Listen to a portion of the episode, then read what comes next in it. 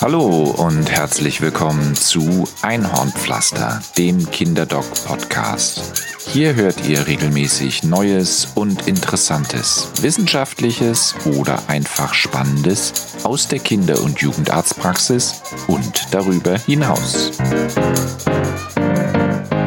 Terminvergaben sind etwas Essentielles in einer Kinderarztpraxis, damit niemand so lange warten muss vor allem nicht mit einem kranken Kind. Wie das aussieht, erzählt die folgende Episode aus Babyrotz und Elternschiss. Viel Spaß! Klar festzuhalten ist, dass der schwächste Punkt des Bestellsystems der Praxisinhaber ist. Wer nicht bereit ist, zeitehrliches Arbeiten zu trainieren, wird scheitern. Nach R.R. Wolf Rationelle Praxisorganisation. Termingeschäfte im Wartezimmer. In der Regel gehen die eingeplanten Patienten vor.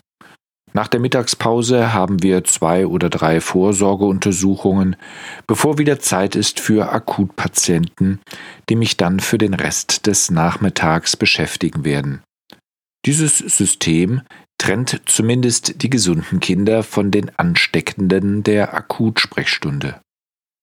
Eine moderne große Kinder- und Jugendarztpraxis kann es sich heutzutage nicht mehr leisten, wenigstens 50 junge Patienten an einem Nachmittag ohne eine sinnvolle Terminplanung, das heißt ohne ein funktionierendes Bestellsystem zu versorgen.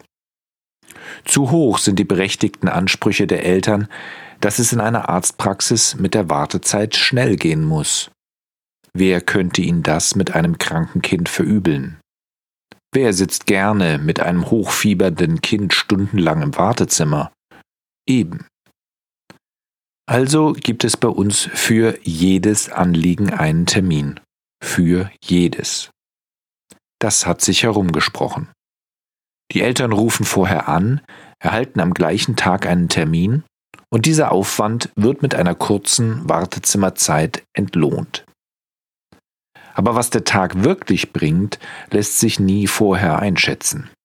Die Eltern erwarten, dass Arzt und Helferinnen keinen Stress verbreiten, sich stets angemessen Zeit nehmen oder wenigstens den Anschein wahren, sich für alles die richtige Zeit zu nehmen. Sicher kommt etwas dazwischen. Bei Kindern geht es gar nicht ohne Notfälle und die werden auch bevorzugt versorgt. Nur beginnt genau hier schon das Problem. Was ist ein Notfall bzw. was ist ein dringender Fall? Die Definition hängt immer von der Sicht des Betrachters ab. Für die Eltern ist es das eigene Kind, für den Kinderarzt das medizinisch bedrohteste, für die medizinischen Fachangestellten das mit der freundlichsten Mutter oder mit der, die das System am besten mitspielt. Ganz sicher ist es nicht das dritte Privatpatientenkind und ganz sicher auch nicht dasjenige, das lautstark gleich im ganzen Pulk vor der Anmeldung steht. Notfälle sind häufig genug auch einfach Situationen, die den normalen Ablauf stören, den der Eltern und den des Arztes vor dem Wochenende oder dem Urlaub, am späten Abend oder frühen Morgen wird jeder Schnupfen zum Notfall, jedes Pickelchen zum Störfaktor für die anstehenden Babyfotos. Echte Notfälle sind da selten.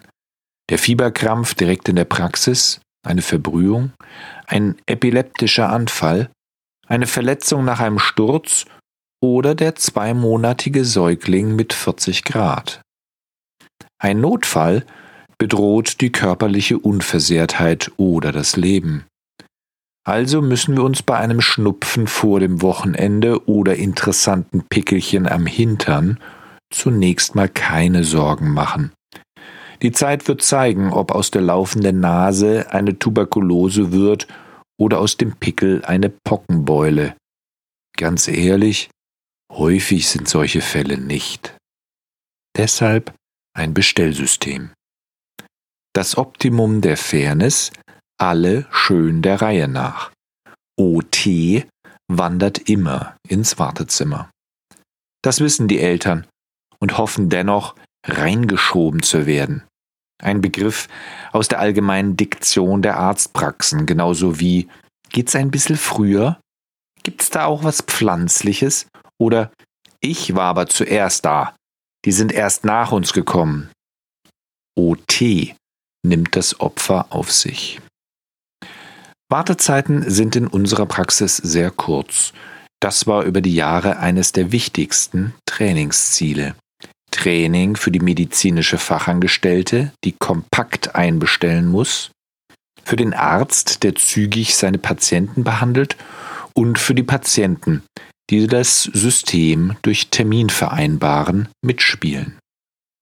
So hat jeder etwas davon, allerdings nur bis zum jeweiligen OT. Alles, was bis jetzt null Minuten warten musste, wartet nun genau so lange, wie die Behandlung von OT braucht. Ähnlich ist das auch bei Patienten, die verspätet zu ihrem Termin kommen, denn auch diese Zeit schiebt der Doktor stets vor sich her. Verständlich? Nein? Vielleicht so. Der erste Patient am Nachmittag, nennen wir ihn A, kommt 15 Minuten zu spät. Da dies eine Vorsorgeuntersuchung ist, sind keine Patienten parallel einbestellt. Also drehe ich 15 Minuten lang Däumchen. Übersetzt, ich fülle Kuranträge aus oder schreibe noch ein Protokoll zu diesem Gespräch gestern Abend. Patient B kommt pünktlich 30 Minuten nach dem ursprünglichen Termin von A. Der Doktor ist aber noch mit A beschäftigt. Entsprechend muss B jetzt 15 Minuten warten, bis er drankommt. B ist aber nicht für eine Vorsorgeuntersuchung gekommen, sondern hat einen Akuttermin mit 10 Minuten, möchte aber trotzdem Beratung zur Ernährungsumstellung. Wenn ich schon mal da bin, Herr Doktor. Macht 15 Minuten mehr als ursprünglich geplant. C kommt wiederum pünktlich, muss aber schon 30 Minuten warten. Es folgen die Patienten D, E und F, die alle diese 30 Minuten warten müssen. Alle einen kurzen Impftermin haben, diesen auch einhalten können, es entstehen keine Verschiebungen plus minus null, macht in der Summe weiterhin 30 Minuten. Ich telefoniere mit einer Erzieherin, die überzeugt werden muss, dass Scharlach am dritten Tag nach Antibiotikagabe nicht mehr ansteckend ist, inklusive eine Diskussion über Sinn und Zweck von Gesundbescheinigungen. Das dauert sieben Minuten, macht in der Summe 37 Minuten. Der Patient K erscheint 20 Minuten zu früh, weil er der Meinung ist, dann schneller dran zu kommen. Nach Adam Milchmädchen funktioniert das nie. Patient K, respektive seine Eltern, beschwert sich, nicht privat. Sie müssen immerhin schon 57 Minuten warten. 20 Minuten davon selbst verursacht. Ach nein, noch länger, denn davor sind ja noch die Geschwisterkinder G und H dran. G hat einen Termin, H nicht, wird aber schnell noch mit vorgestellt, wenn wir schon mal da sind. Ursprünglicher Termin 10 Minuten, jetzt 20 Minuten, macht in der Summe 47 Minuten.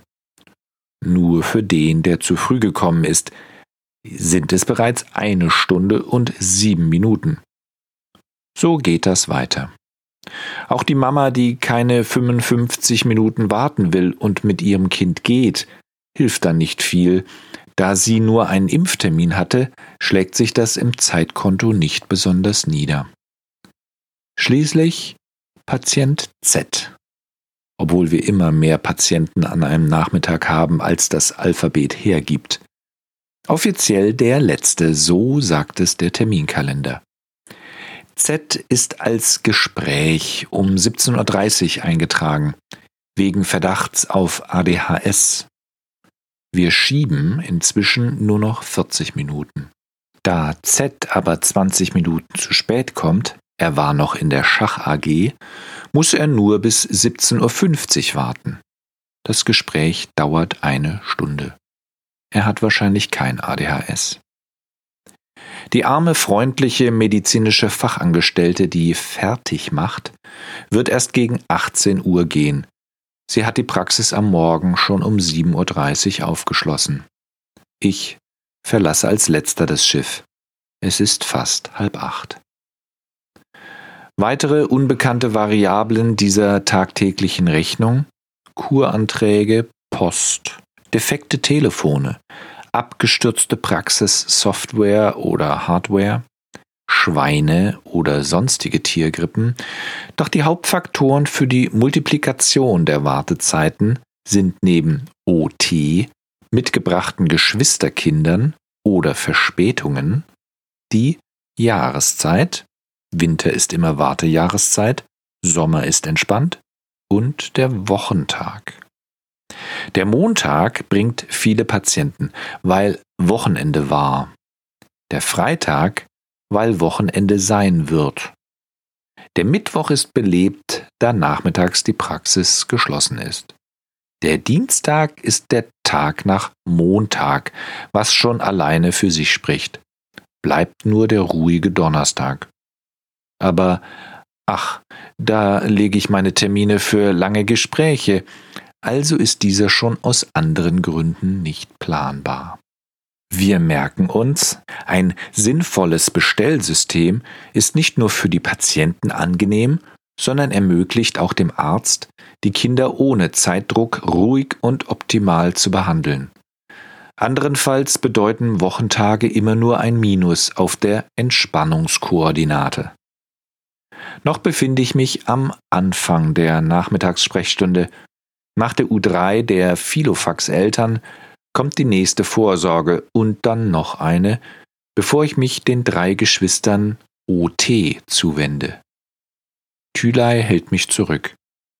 Chef, tut mir leid, aber Sie müssen vorher noch ins Zimmer B, da wartet noch ein Pharmavertreter auf Sie. Wunderbar.